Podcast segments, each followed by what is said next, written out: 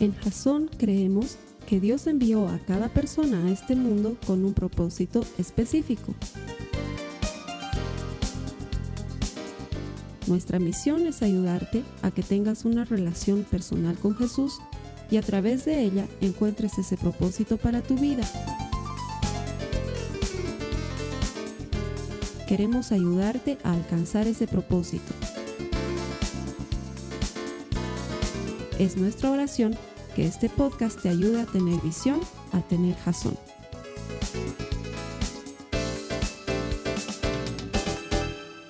Bienvenido como todas las semanas. Quiero darte gracias por conectarte. Sé que no estás aquí por casualidad, que el Señor tiene un propósito para tu vida y Él va a revelar ese su propósito conforme tú te acerques a Él. Hacemos estos servicios y los ponemos a tu disposición convencidos de que todo el que encuentra a Dios encuentra vida. Y nuestro deseo es que encuentres vida por medio de la eterna palabra de Dios. Gracias por conectarte. El Señor tiene más para ti hoy. El mensaje de hoy es realmente especial. A los hermanos que me ayudan todas las semanas a predicar, quiero darles muchas gracias, bendecirles en el nombre de Jesús. Gracias por estar aquí. No sabes la diferencia eterna que haces al venir aquí. Parece que no, porque uno piensa que está asistiendo por uno a la iglesia. Pero cuando nos ponemos de acuerdo para poner este mensaje en el Internet, esto sería imposible de hacerlo sin ti, estamos juntos bendiciendo a literalmente cientos y cientos de personas en lugares a los que físicamente no podríamos llegar. Y si llegáramos físicamente no tendríamos el impacto que tenemos gracias al Internet y a las redes sociales. Esto sería imposible sin ti, así que quiero darte muchas gracias por venir cada semana aquí al encuentro con el Señor. Es un buen hábito del cristiano venir a la iglesia, conectarse con los hermanos, escuchar la palabra, pasar un tiempo de adoración. Eso es lo que construye tu vida espiritual. Así que gracias por estar aquí, que el Señor te devuelva en tu fidelidad. Vamos a seguir con la serie que hemos comenzado la semana pasada. Esta serie se llama Dulce Favor. Y el, el motivo central de la serie es que nosotros podamos experimentar en nuestra vida lo mismo que experimentaban los héroes del Antiguo Testamento. Si hay algo que había en común, y lo hemos visto en varios ejemplos la semana pasada, algo que podíamos ver en común en sus vidas, es que siempre en algún momento se decía de ellos que el Señor estaba con él.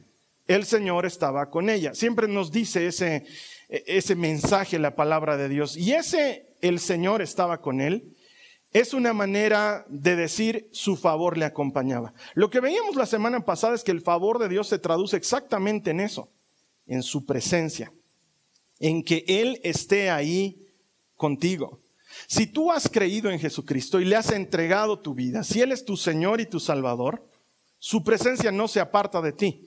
La Biblia dice que el Espíritu Santo ha venido a morar en ti, ha venido a morar contigo. Él, él ha venido a hacer habitación en ti y Él no se va, su presencia habita contigo. Y al habitar su presencia contigo, también habita su favor, su ayuda, su poder sobrenatural, su protección, todas las cosas que acompañan a un Dios poderoso que camina a tu lado peleando contigo tus propias batallas. Eso lo habíamos visto la semana pasada.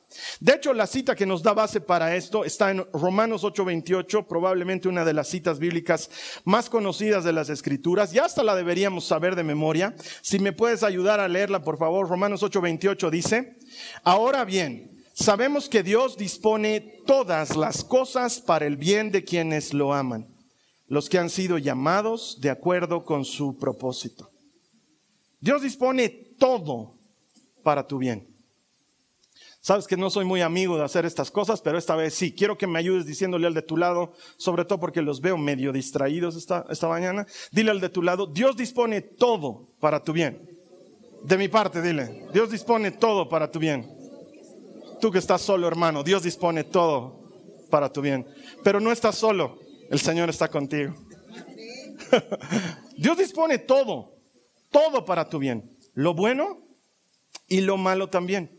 Lo que en determinado momento parece difícil de vivir, está ahí para tu bien. Carlos Alberto, eso quiere decir que cuando yo he metido la pata también, eso es para mi bien.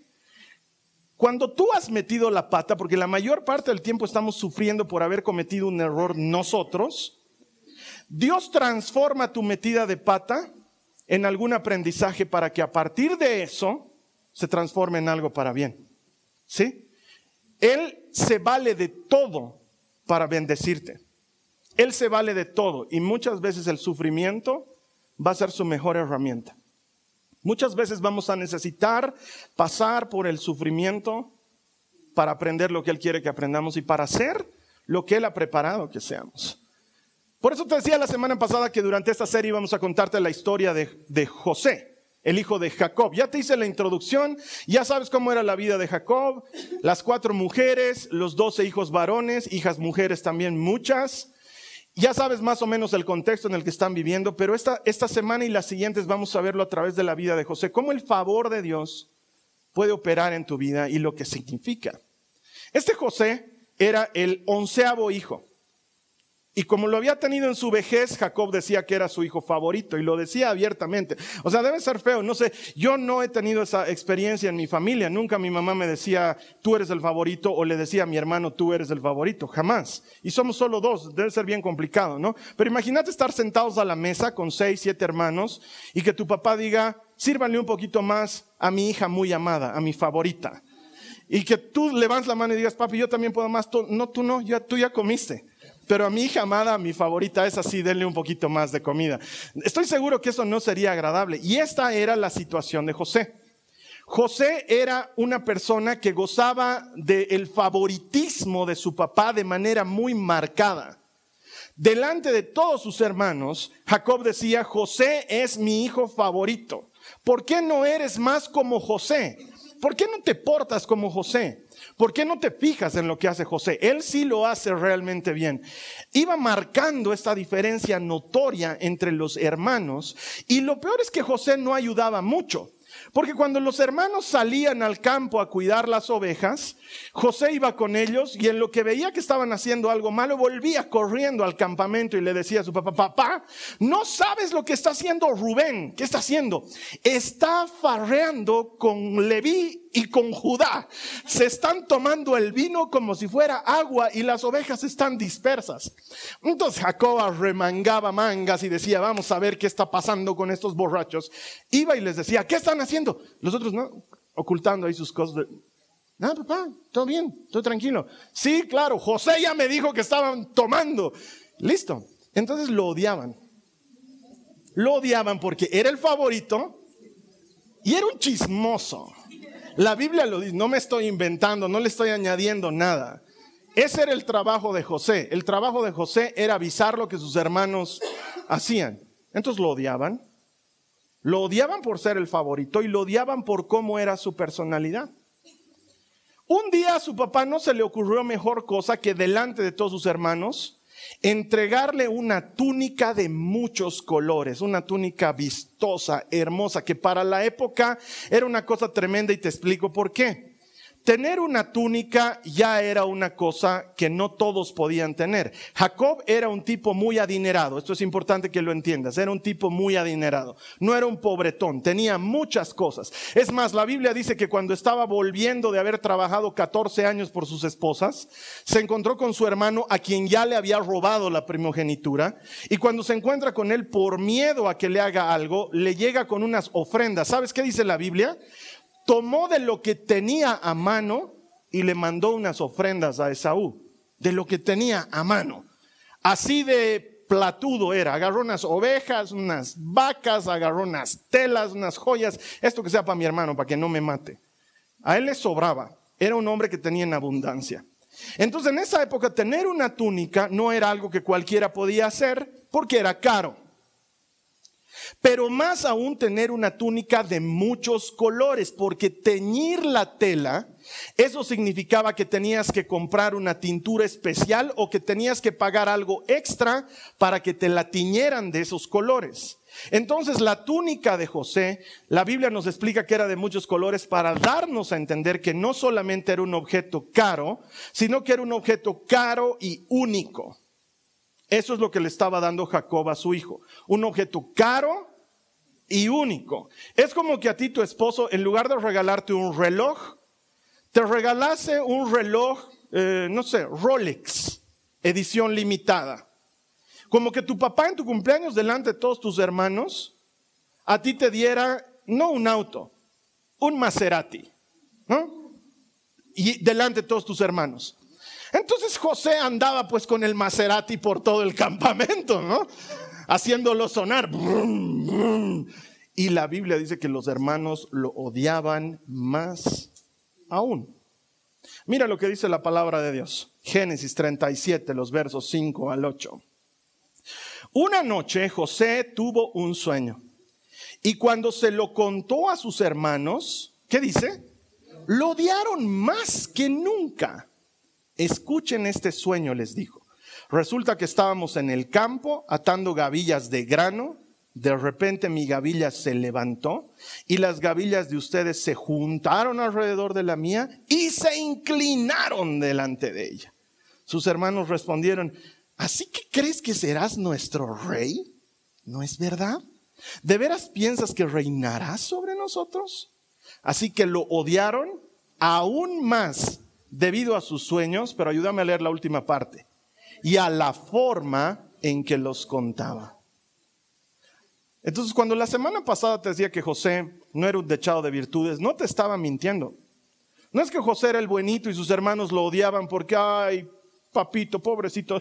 Él le ha tocado ser el favorito. ¿Acaso uno elige ser el favorito? Uno no pide ser hermoso, jovial, genial y agradable. A uno le tocan esas cosas en la vida. No, el tipo además tenía sus rasgos de pesado con sus hermanos. Ahora, el sueño no era mentira. Lo que Dios le estaba mostrando en sueños iba a suceder eventualmente en su vida. La vida de José iba a estar marcada por la grandeza, pero José no tenía el carácter para esa grandeza. Esto es algo muy importante de aprender. Porque Dios puede y tiene muchas cosas grandes y buenas para todo aquel que le cree. Claro que sí. Has venido a este mundo con un propósito. Dios tiene algo especial para ti. Pero quizás no tengas el carácter para eso especial que Dios tiene para ti.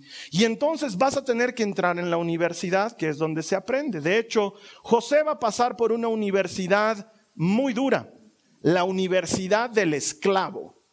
Esa universidad lo va a facultar para vivir las promesas que Dios tenía para él, porque este no fue el único sueño. Unas noches después, José sueña que sus, sus papás, su papá y su mamá y sus hermanos eran el sol, la luna y las estrellas, y que todos esos astros se inclinaban delante de él. Entonces a la mañana siguiente fue y volvió a contar el sueño. No saben lo que me soñé anoche. Ah, a ver, que hable pues el soñador. Es que este sueño fue buenazo. Esperen, a ustedes también les tocan partes hermosas en ese sueño. Tienen que saberlo. Rubén, tú eras una estrella. Y Neftalí, tú eras otra estrella. Y, papá, eras el sol. Y, y mamá era la luna. Y todos se inclinaban ante mí. Yo estaba con mi túnica de colores ahí dando vueltas. Y todos se inclinaban. Entonces hasta Jacob se enoja. Y lo llama y le dice, ¿qué son esos sueños que estás teniendo? ¿Tú crees que tu madre y yo nos vamos a inclinar delante de ti? José ya parala. José ya calmate. Los sueños de José eran verdaderos. Lo que él no tenía era el carácter. Le faltaba lo que es necesario para gobernar el mundo, porque en su momento José iba a llegar a gobernar el mundo antiguo, iba a ser la persona más importante, pero no tenía el carácter. Entonces, en medio de esos pleitos de hermanos, en medio de esas cosas de hermanos y en medio de esa, esa manerita de ser que tenía José, un día los hermanos salen a pastar con las ovejas y Jacob manda a José para ver qué están haciendo tus hermanos. Los encuentra y a ellos se les ocurre, estamos tan lejos de casa, ahora sí lo mataremos. Estaban hablando en serio, no estaban diciendo lo mataremos del susto, estaban diciendo lo mataremos lo mataremos y así nos libramos de este pesado infeliz. Entonces los hermanos arman una revuelta, lo agarran a golpes a José y Judá, que no quería que lo maten, Judá y Rubén no quería que lo maten, se las ingenian para que en lugar de matarlo lo metan a un pozo a un pozo cisterna, donde antes había agua y ahora estaba completamente vacío. Ahí lo tiran y lo meten allá adentro. En tanto se les ocurre cómo matarlo, cómo terminar con sus días. Mientras tanto, Rubén y Judá trataban de ganar tiempo para ver cómo hacen para no matarlo. Entonces Rubén se va a conseguir unas cuerdas para sacarlo. Y a Judá se le ocurre una brillante idea. Ve pasar unos mercaderes y dice, oye, ¿y si en lugar de matarlo, hacemos plata con el asunto? Si lo matamos es nuestra sangre, algún rato vamos a tener problemas por eso. Pero si lo vendemos como esclavo, nos libramos del problema y cada uno va a recibir una buena parte del asunto. ¿Qué les parece la idea? Y los hermanos dicen, oye, este debería ser nuestro jefe, ¿no? Este sí sabe. Oye, sí, hagámoslo. Lo sacan y lo venden como esclavo. A un grupo de mercaderes madianitas que estaban yendo con destino a Egipto. Venderte como esclavo no es algo lindo. Quiero que entiendas eso. No es que le compraron un crucero pagado para que el hermano vaya y se dé unas vueltas. Decidieron darlo por muerto. Lo vendieron como esclavo le quitaron la túnica de muchos colores, mataron una oveja y ensangrentaron la túnica de colores en la sangre de la oveja. Y José se fue a punta de látigo, sin agua para beber, con pies descalzos por el camino del desierto hasta Egipto. Eso es lo que le sucedió. Los hermanos vuelven y le muestran a José y le dicen, oh, perdón a Jacob, le dicen, hemos encontrado esta túnica. No sé si es la de tu hijo, tú, tú avisanos. Jacob ve la túnica y dice, sí, es la de mi hijo, ¿qué ha pasado? Seguramente una fiera lo ha atacado y lo ha matado. Seguramente es lo que ha pasado. Y aunque literalmente no pasó, realmente pasó. Una fiera acababa de comerse a José. José acababa de alistarse en la universidad del esclavo. Porque él un día iba a mandar Iba a ser el jefe de todo el mundo antiguo, solo el faraón iba a estar por encima de él. Pero para poder mandar y para poder tener autoridad, primero José necesitaba aprender a obedecer. aprender a obedecer desde la posición más baja de la que podía aprender y comenzó siendo un esclavo. Cuando llegó a Egipto, llegó como cualquier otro esclavo, sin túnica de colores, sin sandalias en los pies, sin ningún trato especial, seguramente quemado por el sol, lastimado por los latigazos de los hombres que llevaban a los esclavos, encadenado a otra fila de esclavos para ser vendido en una plaza pública. Seguramente eso sucedió. La Biblia no nos da detalles, pero así era la manera en la que se manejaban los esclavos en esa época. Lo ponen en la venta y ahí es donde vemos cómo el favor de Dios empieza a operar para que el propósito de Dios se cumpla. Puedes estar seguro que el propósito de Dios se va a cumplir en tu vida, aún en la circunstancia más adversa. Mira la vida de José. Él ha debido ir todo ese camino llorando y pensando que no son 15 minutos de camino, son semanas de camino desde donde estaban ellos hasta Egipto. Ha debido ir llorando y lamentándose de yo tenía todo, tenía una familia, tenía un padre que me amaba, tenía todo lo necesario para vivir, vivía cómodamente y ahora soy esclavo. ¿Dónde está Dios en todo esto? Y seguramente ha tenido muchas noches de preguntarse, ¿por qué a mí? ¿Por qué me está pasando esto? Sin embargo, el favor de Dios no se había apartado de él. Quiero que entiendas esto. Cuando el favor de Dios decide acompañarte, no se va.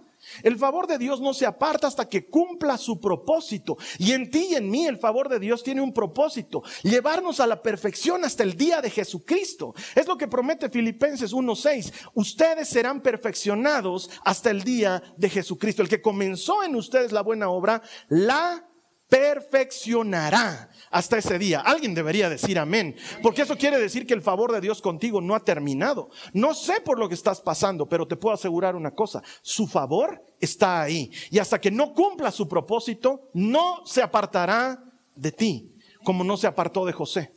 Él pensaba que estaba dejado a su suerte y que nada más podía conseguir en la vida. Y sin embargo, lo compra el oficial más importante de Egipto el capitán de la guardia de Faraón, el militar más importante que había, pone sus ojos en José. ¿Cuánto cuesta este esclavo? Venga para acá. Usted desde ahora en adelante será esclavo en mi casa. Y lo pone a trabajar como siervo en su casa. Y la Biblia dice que el Señor estaba con José. Que todo esto era algo que el Señor estaba haciendo para su vida. Mira lo que dice.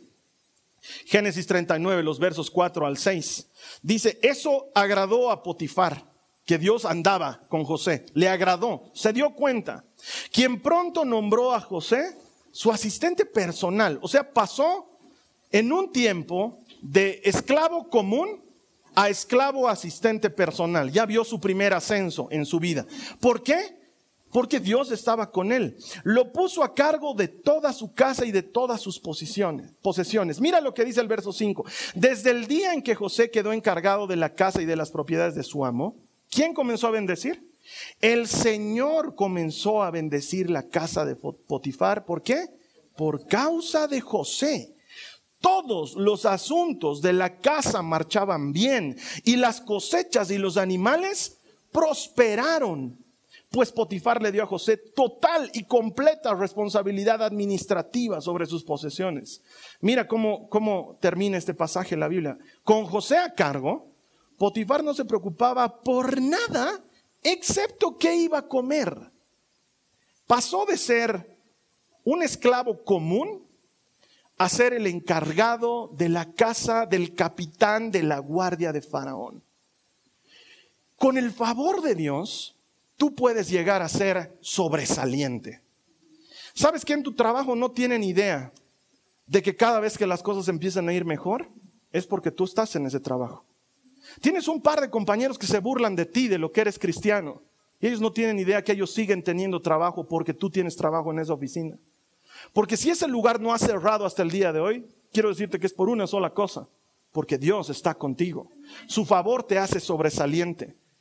Y si tú a eso le añades actitud, si tú a eso le añades responsabilidad, si tú a eso le añades compromiso, el Señor te hace brillar donde quiera que tú vayas. Él quiere que tú seas sobresaliente. Su favor consiste en eso, en que sobresalgas de los demás, que seas notorio, que tu trabajo sea reconocido, que tus pasos marquen una diferencia. Tú piensas que estás trabajando para un jefe malo, pero déjame decirte que no. Estás trabajando para el Señor de los ejércitos. Si te tocó un jefe malo, probablemente lo necesitas para pulir tu carácter y para transformarte en la persona que tienes que ser. Pero mientras estás bajo la autoridad del Señor de los ejércitos, su favor no se separa de ti, su favor te acompaña, Él está contigo y Él quiere hacerte sobresaliente. Él no quiere que seas mediocre. Él no quiere que seas como los demás. Mira que la Biblia no dice, y José dormía hasta las 10 de la mañana. La Biblia no dice, y José se tomaba de cuando en cuando dos o tres días libres. La Biblia no dice, y José se llevaba papel de la oficina de Potifar para empapelar su casa. No dice eso. ¿Qué dice la Biblia? Que José era responsable, que José era eficiente. Si tú a tu eficiencia le añades el favor de Dios, eso se llama sobresalir. Por, tus cuenta, por tu cuenta puedes lograr cosas, claro que sí, pero nunca las que podrías lograr de la mano del Señor que todo lo puede, del creador del universo. Él te puede ayudar a hallar gracia delante de tus jefes. Él te puede ayudar a hallar gracia delante de los padres de tu novia, vaya que alguno lo necesita, gloria a Dios debería decir el hermano. Él te puede ayudar a hallar gracia delante de los que te aborrecen. Claro que sí. ¿Sabes por qué? Porque Él es dueño de todo lo que existe y Él se lo da a quien Él quiere dárselo y hoy se lo dio a José. José era un esclavo, no tenía por qué sobresalir, encima era hebreo. Los hebreos eran mal vistos entre los egipcios, eran tenidos como gente despreciable porque eran pastores de ovejas y era lo peor que podías hacer en tu vida. Era sucio, mugroso, lleno de piojos, no eras parte de la sociedad. Y sin embargo, Potifar vio algo especial en José. ¿Sabes qué vio en José? A Jesucristo. Cuando Jesucristo reposa sobre alguien, ya no se te ve a ti, se lo ve a él. Y él había decidido venir a habitar con José. Claro, en ese momento Jesucristo todavía no había hecho ni nada de lo que la cruz ni nada, pero él seguía siendo Dios y su favor lo acompañaba a donde quiera que él iba. Entonces esta es una invitación para el creyente, para no ser mediocre, para no conformarte con hacer las cosas hasta por ahí nomás. ¿Sabes cómo somos los creyentes? Porque somos representantes de Jesucristo, porque el favor de Dios va con nosotros. ¿Sabes cómo somos? Somos puntuales. Llegamos a todo lugar a tiempo. ¿Sabes por qué? Porque nuestra palabra tiene precio.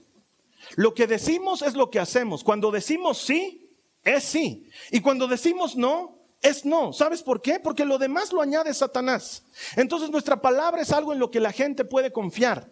Si yo te digo el martes te voy a ver a las nueve, ¿sabes cuándo te voy a ver? El martes a las 9. Si te he dicho que te voy a entregar un trabajo el jueves a las 3 de la tarde, ¿sabes cuándo te entrego el trabajo? El miércoles a las 7 de la noche, porque yo soy sobresaliente, no por mí mismo, sino por Jesucristo que habita en mí, por su poder sobrenatural, porque Él hace que sea sobresaliente. Él te ayuda a hallar gracia delante de los demás. Él te transforma en una máquina de hacer cosas de manera eficiente. Él puede hacer que un flojo, que un alcohólico, que un perdido se transforme en alguien cumplido, sano, decente, formal, porque su poder transforma vidas.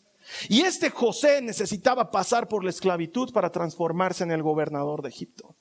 Y su favor, el favor de Dios, estaba con él. Y lo empezó a transformar de mediocre en alguien que realmente valía la pena. Ahora quiero que te, fijes esta situación. José está feliz. Han pasado unos buenos años, quién sabe, cinco, siete años. Todo el dolor de su familia es como ya un recuerdo. Ya se ha acostumbrado a vivir como egipcio, si bien sigue siendo esclavo, tiene ciertas ventajas porque es el encargado de la casa del hombre más importante del ejército, puede comer lo que él quiera comer, puede bañarse como un hombre libre, tiene a cargo de sí otros esclavos que hacen lo que él dice, él manda y ellos hacen, él ordena y ellos obedecen, está feliz, está contento. Está en esa etapa en la que tú y yo estamos y decimos, oye, qué bien está mi vida ahorita, ¿no? Ahorita está bien. Hay gente que dice, uy, no quiero llegar a esa etapa de mi vida, Carlos Alberto, porque tengo miedo que lo que venga después sea horrible. Lo mismo le pasa a José. Un par de meses después, empieza a tener unos serios problemas. Y es que José ya había pasado por la universidad de la esclavitud y había vencido las materias del carácter y la buena actitud.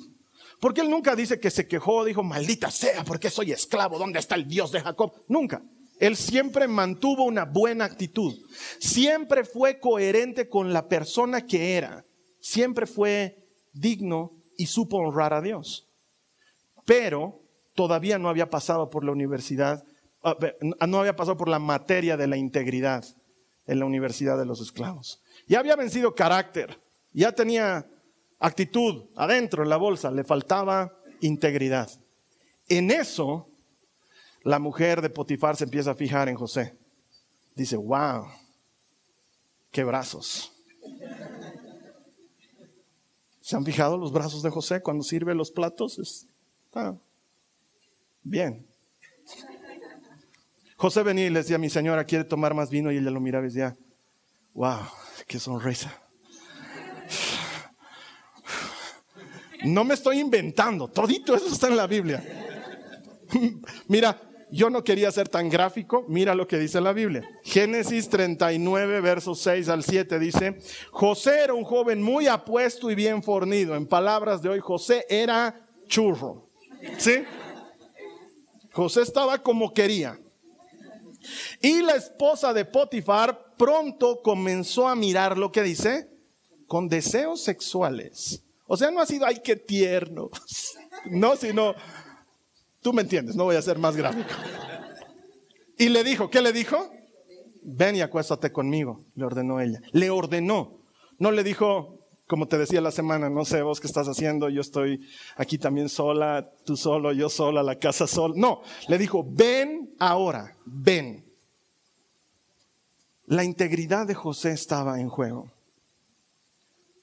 Su amo le había entregado todo. ¿Cuán abusivo te has vuelto, José? Necesito saberlo. ¿Cuán capaz eres de ser fiel en lo mucho? ¿Has sido fiel en lo poco? ¿Serás capaz de ser fiel en lo mucho? ¿Podrás? José está en un dilema. Oye, ¿sabes qué? La, la, mujer de Potifar era el hombre más importante del ejército. Entonces, no era una vieja fea. Es que tenemos que ser claros. No era que la miraba con cara ay señora, le haré el favor. No. no, no, para nada. La esposa de Potifar ha tenido que ser una de las mujeres más hermosas de Egipto en su momento. Sin lugar a dudas, porque era la esposa del general de la guardia y el general de la guardia de la nobleza habría elegido a la mujer más apetecible. Tenía derecho por ser el general, el capitán de los ejércitos de Faraón. Tenía todo el derecho. Esta mujer no era cualquier cosa. Y quiero que entiendas, José no era gay, tengo que decirlo así. O sea, a él no es que no le gustaban las mujeres, a él le gustaban las mujeres, ¿sí? Era hombre como cualquier hombre y era dueño de todo lo que era posible en esa casa. O sea, Potifar viajaba tres, cuatro semanas y él estaba ahí en la casa con la esposa de Potifar. Y la Biblia dice que cada vez ella le insistía, yo pues, José, yo pues. Ha viajado tres semanas y yo pues. Y José, no, estoy limpiando la mesa. Mejor, dos semanas más tarde, ¿por qué José ya no entra a hacer mi habitación? ¿Por qué ahora la haces tú? Edelmira. No sé, señora, José me dijo que yo tenía que estar a cargo de su habitación. Llama José. José viene, sí, mi señora. No la mira a los ojos, es un esclavo, no la mira a los ojos. Sí, mi señora. ¿Por qué tú ya no haces mi cuarto? Porque Edelmira está aprendiendo a hacer habitaciones, señora. Ella es más apta que yo. Cualquier cosa, con tal de no mirarla, con tal de no estar con ella. Una y otra vez insistía, una y otra vez insistía, una y otra vez insistía, hasta que un día, hasta que un día lo agarró lo agarró y le dijo, José, de esta no te escapas. José hizo lo que pudo para zafar, tanto así que la Biblia dice que escapó desnudo, dejándole su ropa en las manos. En ese momento, yo solamente le tengo miedo a dos cosas en esta vida, al perro y a una mujer despechada. Esta mujer empieza a gritar, ¡ah! Este sucio hebreo vino a violarme. Vienen los guardias. ¿Tú, cómo, ¿Tú crees que habían guardias en la casa de Potifar? ¿O tuvieron que llamar al 110 así para que, Señor, tengo que hacer una denuncia? Habían N guardias en su casa, era el general. Vienen y, señora, ¿qué ha pasado? Ese hebreo ha querido violarme. Miren, le he quitado su ropa en el intento. Y como se ha visto descubierto, como se ha dado cuenta que yo no quería nada con ese mugroso, ha escapado. ¿Te das cuenta lo que acaba de ocurrirle? En el mejor momento de su vida. Es cuando tú estás viviendo lo mejor de tu vida. Estás en la cumbre, te está yendo bien, y de pronto eh, la esposa de tu jefe te agarra bronca y le dice a tu marido, ¿qué tanto andas con la fulana de tal? Y tú te das cuenta que estás en un lío y dices, yo ni siquiera me meto con mi jefe y su mujer ahora le está haciendo lío. Tu jefe te llama a su oficina un día y te dice, eh, Jenicita, ya no vas a poder ser mi asistente. Estoy poniéndolo al Rubén de mi asistente. Mi esposa quiere que tenga asistente varón. Y tú dices, ¿por qué? Y ahora me agarró bronca y empieza a tener problemas. O te estaba yendo bien en la universidad y de pronto te toca uno de esos catedráticos que te dice, esta nota podría mejorar si viene a las 4 de la tarde y conversamos sobre el problema en mi oficina. Y tú te das cuenta y dices, uy, esto ya suena a otra cosa. Es cuando todo te está yendo bien y alguien te mueve el piso. Ya estabas seguro del favor de Dios. Decías, Dios está conmigo. Y de pronto todo a tu alrededor falla. Es esa noche que tu esposo o tu esposa te dice, ya no te amo. Y tú dices, ¿en qué rato? Hace dos horas estábamos tomándonos un café, estábamos charlando y ahora me dices que no me amas. Es esa llamada del médico que te dice, eh, le cuento que su examen no ha salido bien y quisiera hablar con usted en mi consultorio. Y tú te das cuenta que todo tu mundo empieza a venirse abajo. No es una sospecha, es algo real. José no lo sabía, pero iba a pasar por la dificultad más grande. Y aún en todo esto, su mayor preocupación era honrar a Dios. Cuando estaba siendo tentado por la mujer de Faraón, a él ni siquiera le preocupaba su, perdón, la mujer de Potifar, a él ni siquiera le preocupaba su puesto, no le preocupaba su cargo, su sueldo, nada. ¿Sabes qué le preocupaba? Dios. Mira lo que dicen las escrituras. En Génesis 39, en el verso 9 dice, ¿cómo podría yo cometer semejante maldad? Sería un gran pecado contra Dios. O sea, al que no le quiero fallar es a él. Señora, no me tome mal, usted está guapísima, pero sería un grave pecado en contra de Dios. Ni qué decir, o sea, sí, le voy a fallar a Potifar, me puede matar, pero saben que finalmente por darme el gusto puede valer, pero Dios, Dios es muy importante, porque por su favor estoy hoy aquí. Mis hermanos piensan que me han hecho algo malo y en realidad me han hecho algo bueno. Estoy feliz en esta casa, tengo todo, no puedo pecar contra Dios, pero no. Potifar está furioso y lo mete en la cárcel. No charla con él, no le dice, José, dime la verdad, ¿qué has hecho con mi mujer? No. Ni siquiera va él en persona, toma un guardia, lo hace arrestar y lo manda a la cárcel con instrucciones específicas. Este reo es peligroso y entra en la cárcel. Mira lo que dice la palabra de Dios en el verso 20 del capítulo 39. Entonces agarró a José y lo metió en la cárcel donde estaban los presos del rey. José quedó allí. Pero Carlos Alberto, tú has dicho que el favor de Dios está con nosotros. Quiero que aprendas a distinguir entre favor de Dios y circunstancias. Uno de los más grandes problemas que comete el cristiano en contra de Dios, uno de los más grandes pecados que comete el cristiano en contra de Dios es acusarle por las cosas malas que le están ocurriendo. Tener en poco, Romanos 8:28, Dios dispone todo para bien de los que le aman. Todo. Las circunstancias no tienen que ver con la ausencia de su favor. Las circunstancias son parte de su favor operando en ti. Las circunstancias no siempre van a ser buenas. Van a haber momentos en los que como José tengas que estar en lo más oscuro de una cárcel. Van a haber momentos en los que estés en un hospital y parezca que a nadie le importe. Van a haber momentos en los que abras tu billetera y solamente hayan pelusas. En los que mires tu cuenta bancaria por internet y te des cuenta que si sacas esos tres pesos que quedan, te cierran la cuenta. Van a haber momentos en los que vas a mantener apagado tu celular porque la cantidad de gente que te llama para cobrarte dinero es impresionante. Van a haber momentos en los que vas a tener que elegir entre si comes en la mañana o si comes en la tarde, porque solo te vas a poder comer una vez al día. Oye, Carlos Alberto, pero no se supone que el favor de Dios está conmigo. El favor de Dios no tiene que ver con las circunstancias, tiene que ver con lo que las circunstancias están haciendo en ti. José está a punto de graduarse de la Universidad de la Esclavitud y él no lo sabe. Él solo sabe que tiene una materia durísima delante. Te ha debido pasar. Esa circunstancia que dices, de esta no zafo. Ahora sí que no puedo, no puedo caer más bajo. Pero ¿sabes cuál era el pensamiento de José? El pensamiento de José era muy diferente. José estaba tan bajo que él miraba y decía, lo único que me queda a partir de ahora es subir, porque más bajo de esto ya no puedo caer. Y él seguía siendo íntegro, seguía honrando a Dios, seguía manteniendo buena actitud, seguía teniendo buen carácter, lo que te hace ser sobresaliente. Hermano, hermana, si tú y yo somos agradecidos cuando las cosas nos van bien, ¿en qué nos diferenciamos de los que no conocen a Cristo? Si tú y yo mantenemos buen carácter y buena actitud cuando las cosas nos van bien, ¿En qué nos diferenciamos de los que no conocen a Cristo? El problema es cuando las cosas salen mal y ahí te encuentras con el cristiano derrotado, abatido, cariacontecido, meditabundo, cabizbajo. Que lo miras y le dices, hermano, ¿cómo estás? Y está ahí con, ay hermano, en las luchas, ¿no? En las pruebas. La caravana sigue caminando. Aquí, hermano, aguantando, ¿no? Ay, que uno de Dios le dé fortaleza. O es que pecado, no sé qué ha pasado. Es lo primero que piensa el creyente. ¿Qué hacen los no creyentes cuando les va mal? ¿Te has fijado?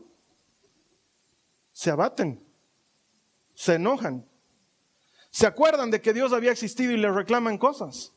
¿Y cuántos cristianos nos parecemos a ellos? Que en cuanto nos va mal, decimos, Dios, ¿dónde estás? ¿No se supone que me estabas ayudando? ¿No se supone que cuento con tu favor? José nunca hizo eso. José está a punto de graduarse porque mantiene siempre la misma buena actitud. Y en cuestión de un tiempo, en su momento más bajo, el favor de Dios muestra toda su gloria. Mira lo que dice el verso 21 del capítulo 39. Dice, pero el Señor estaba con José en la cárcel y le mostró su fiel amor. El Señor hizo que José fuera el preferido del encargado de la cárcel. Poco después el director puso a José a cargo de los demás presos y de todo lo que ocurría en la cárcel. El encargado no tenía de qué preocuparse, porque José se ocupaba de todo. El Señor estaba con él y lo prosperaba en todo lo que hacía. Amo esa frase cuando viene el pero el Señor. Ahí sé que se viene algo increíble, ¿no? Te dice, y José se quedó en la cárcel. Allí. Es como la música de las películas.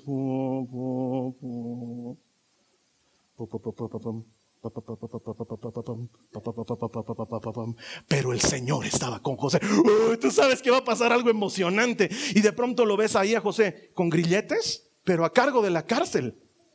Todos los presos haciéndole caso y José diciendo, ya, muévanse para este lado. Ustedes, ¿qué están haciendo allí? Vayan a picar piedras por este otro lado. José ya comiste. No, todavía, mi señor. Ahorita voy a comer. Termino mi trabajo y lo hago. José seguía siendo el mismo tipo íntegro de carácter y de actitud, honrando a Dios hasta en el hueco más oscuro. ¿Cómo eres tú? El favor de Dios quiere que seas sobresaliente. En lugar de mirar ese trabajo que tienes con odio y con bronca, ¿por qué no lo miras como el favor de Dios operando en tu vida? En lugar de mirar esa situación difícil como, ah, la prueba más grande, ¿por qué no lo ves como la prueba de que Dios te está llevando a un nuevo nivel? Es que el problema es que nosotros no solemos tener la buena actitud, pero el favor de Dios está contigo. El favor de Dios no se ha apartado de ti. ¿Por qué? Porque no va a fallar a su palabra. Él dijo, no te dejaré, no te abandonaré, estaré contigo todos los días hasta el fin del mundo. Y si Él lo dijo, Él lo hará. Él está ahí en la enfermedad, Él está ahí en la necesidad, Él está ahí en la escasez, Él está ahí en el hueco, está ahí. Y Él te puede hallar, ayudar a hallar gracia y favor en medio de tu circunstancia más difícil. Él quiere que seas sobresaliente. Él quiere que la gente lo note. ¿Tú te das cuenta lo que pasaba ahí? José está en la cárcel y todos dicen, ¿y por qué es el favorito? Y alguien dice, alguien me ha contado su historia, siempre hacía el favorito. Desde que era chiquito era el favorito en la casa de su papá, era el favorito en la casa de Potifar, era el favorito de la esposa de Potifar, si me entiendes. Y aquí también pues es el favorito, tiene historia de favorito. ¿Sabes qué? Quiero darte esta promesa de parte del Señor. Tú tienes una historia de favorito. En medio de donde tú estabas, no sé por qué, él te escogió a ti. Pudo haber elegido a otro, pero Él decidió escogerte a ti. Tú estás escuchando este mensaje hoy. El favor de Dios está contigo. Mantén la buena actitud.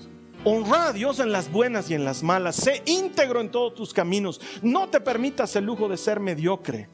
El Señor va a hacer brillar su gloria sobre ti prontamente.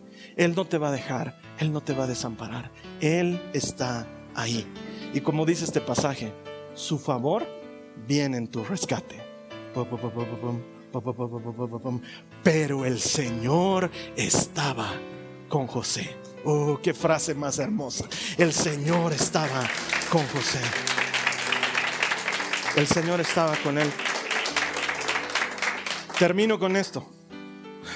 Su situación no ha cambiado. Sigue en la cárcel. Su padre lo sigue dando por muerto. Sus hermanos tienen esa extraña mezcla entre odio y culpa. A ratos dicen, bien hecho el maldito. Y luego dicen, pobrecito, pero bien hecho el maldito. No tiene pisada en ningún lugar de Egipto porque se ha metido con la esposa de Potifar. Su situación no ha cambiado. ¿Sabes qué ha cambiado? Su actitud ha cambiado. Está listo para gobernar Egipto. Se ha mantenido como íntegro en las buenas, en las malas y en las peores. Está listo para gobernar Egipto. Él no lo sabe, todavía no lo sabe.